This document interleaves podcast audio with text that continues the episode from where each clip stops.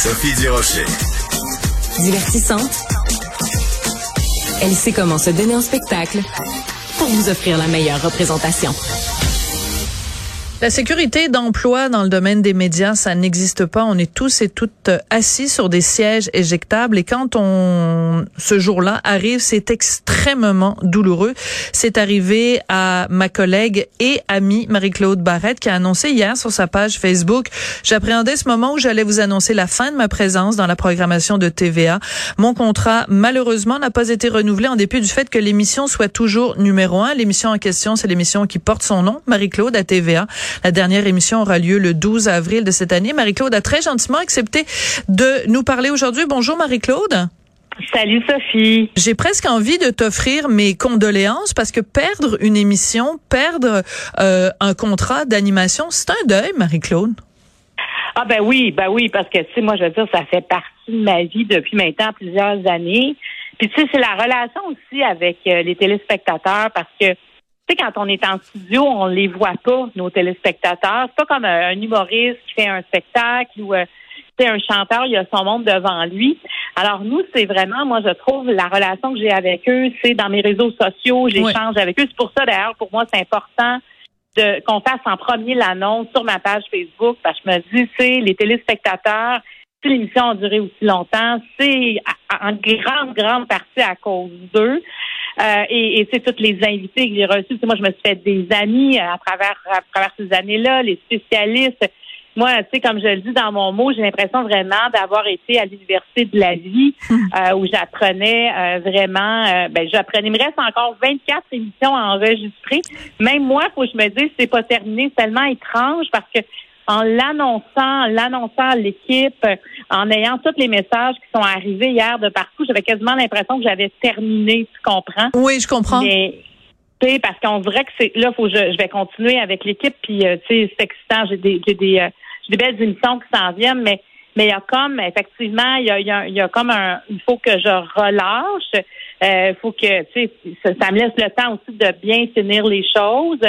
Euh, mais si ce n'était pas euh, ma décision, euh, mais tu une fois que la décision est rendue, je vis avec et je me dis il y aura autre chose. Tu je veux dire, c'est c'est juste qu'on ne peut pas on peut pas passer ça sous silence, un cycle qui dure 14 ans. On n'a pas tant de cycles professionnels intenses comme ça dans une vie sur une durée de 14 ans. Donc, euh, je veux, je veux comme bien vivre ça et pas me faire à croire que ça me fait rien. Tu comprends? Mais c'est tout à fait, et c'est tout à fait à l'image de cette transparence qui te caractérise. C'est-à-dire que tu es euh, à l'écran, à la télévision, exactement comme tu es dans la vie euh, de tous les jours. Donc, euh, tu n'aurais pas pu cacher non plus, faire semblant que ça te faisait rien. Donc, cette transparence-là, on l'a tout à fait senti dans ton témoignage Facebook.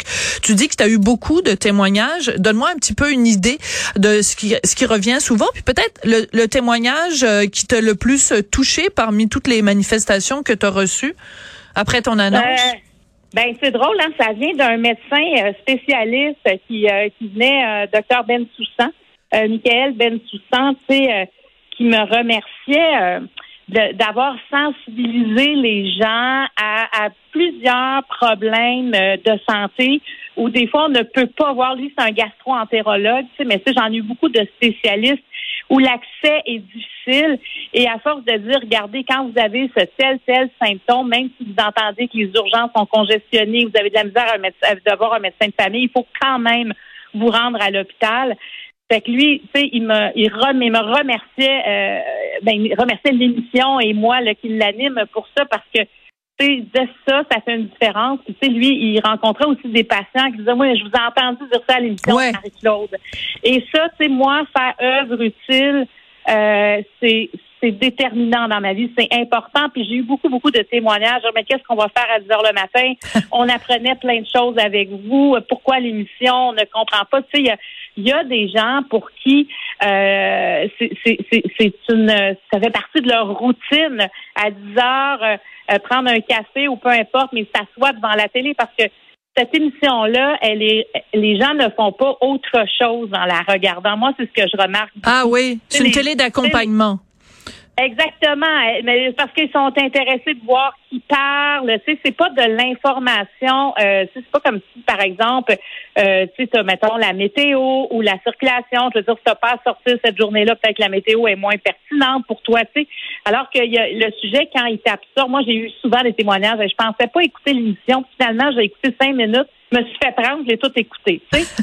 euh, ça, ça, ça arrivait. Fait que j'ai plein, plein de témoignages. J'en ai beaucoup là-dedans que je reconnais parce que j'ai changé. J'ai toujours beaucoup échangé, beaucoup avec euh, euh, beaucoup, beaucoup. On dirait que c'est le seul mot que j'ai, mais j'ai échangé avec ma communauté. Pour moi, ça a toujours été important. Puis il y a des moments, je le faisais moins, puis ça me manquait. Alors, sais, pour moi, les réseaux sociaux, c'est quelque chose d'important. Euh, puis c'est ça. Hier, j'avais pas envie de dire, écoutez, euh, ben oui, je termine le 12 avril. Euh, et, euh, et, à la revoyure. C'est pour moi c'est important aussi de, de, parler de mes états d'âme par rapport à ça. Mais en même temps, quand tu dis mon contrat n'est pas renouvelé, en dépit du fait que l'émission soit toujours numéro un, euh, si on regarde les codes d'écoute puis qu'on se dit bon ben c'est pas bon, on se fait une raison. Quand on est numéro un, c'est plus difficile peut-être à accepter. Ben c'est sûr parce que tu sais, euh, je veux dire, on a fait un show pour la prévention, euh, la prévention de la semaine du suicide, la semaine en fait de la prévention du suicide la semaine dernière, euh, qui était un show avec Hubert Prou, avec le psychologue Marc-André, et puis on avait aussi Sam Breton qui était là. Et écoute, on a fait, on a fait 275 000 personnes étaient devant la télé un lundi matin à 10 heures pour entendre parler du suicide. Ça, ça, doit, être à peu près entre 35 et 37 heures de marché. C'est énorme, tu comprends? Et pour moi, c'est ça le succès de l'émission c'est quand on est capable de capter l'attention, parce qu'on pourrait dire le suicide c'est lourd, moi ça me tente pas à matin, tu comprends? Et de de de de, de j'écoutais à cette émission-là le, le, le, psychologue Marc-André Dufour qui était incroyable, qui a dû annoncer lui-même à la police l'appelait pour dire pouvez-vous aller rencontrer telle famille pour dire que leur fils s'est enlevé la vie? Euh, tu sais, on avait ce genre de témoignage-là, Sam Breton qui a perdu euh, son meilleur ami à l'âge de 19 ans, tu sais. Euh, c'est, et ça, je me disais, moi, euh, capter ces témoignages-là, les, les, les partager avec euh, le public, ça a toujours été ma raison de, faire de la télé. Parce que, tu faire de la télé pour faire de la télé, euh, moi, je, je, je pense qu'on ne peut pas le faire de cette façon-là parce qu'il faut être entier, il faut se donner. Ça, ça prend beaucoup d'énergie. On a une responsabilité mhm. aussi de présenter des choses crédibles. Alors oui, l'émission était numéro un dans son créneau. Euh, est-ce que TVA pense qu'avec une autre émission, ils peuvent encore faire plus? Probablement. Ça, ils n'ont pas pris non plus cette décision-là à la légère. Donc, je respecte la décision. Puis, tu sais, je me dis peut-être que dans un an, je vais dire, mais quelle bonne décision parce que voici ce que j'ai fait depuis un an. Mais présentement, je ne peux pas dire ça parce que je, je suis encore à la tête de cette émission-là pour euh, plusieurs semaines. Alors, je veux te faire écouter un petit extrait qui va soit te faire sourire. Ah non, ça va te faire sourire, c'est sûr.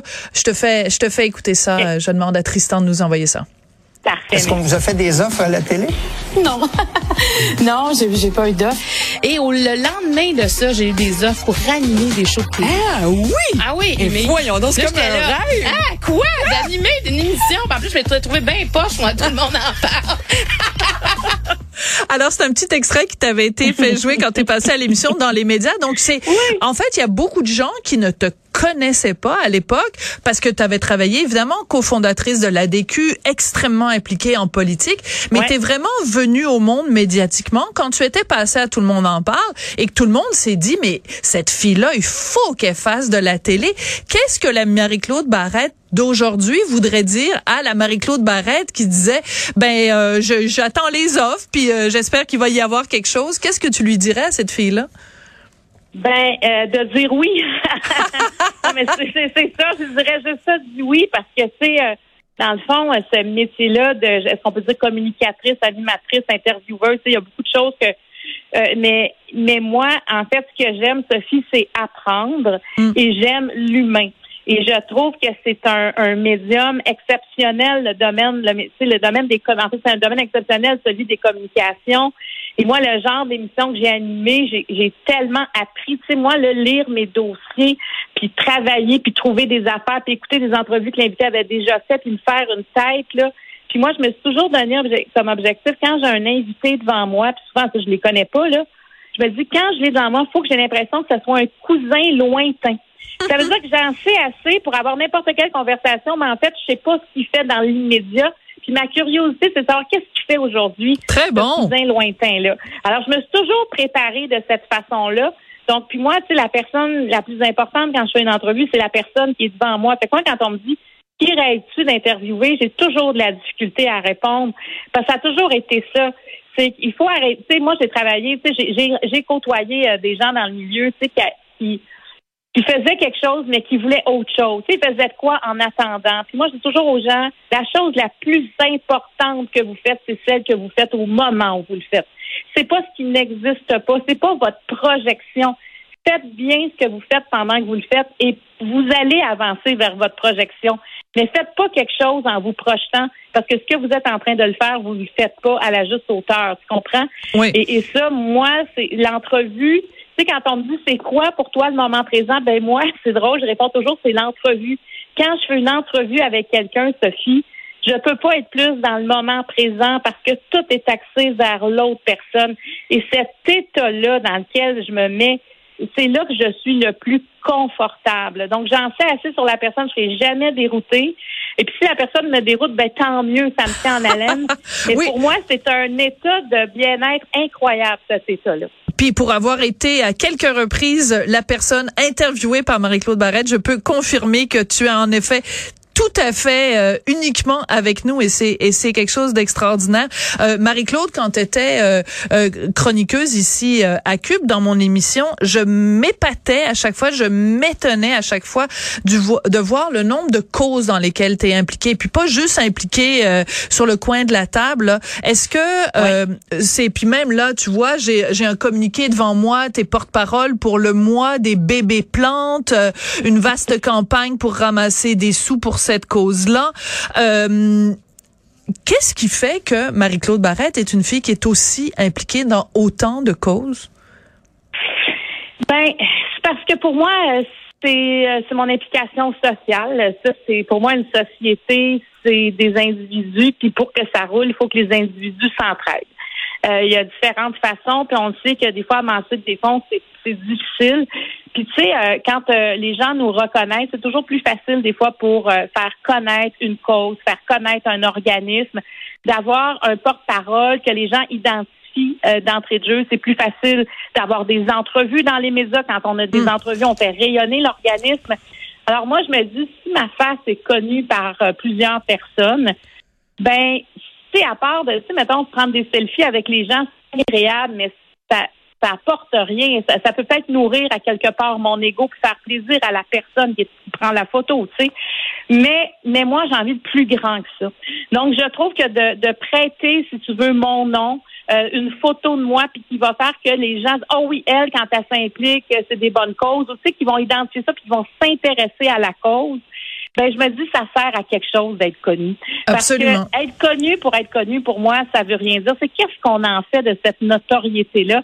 Et là, tu viens de parler de bébé plante. Moi, c'est Mélanie Grégoire, qu'on la connaît, c'est une horticultrice qui a eu un, enfant prématuré euh, de façon complètement inattendue. Est arrivée à l'hôpital, elle a accouché son enfant euh, à 30 semaines. Il a été deux mois euh, en néonatologie.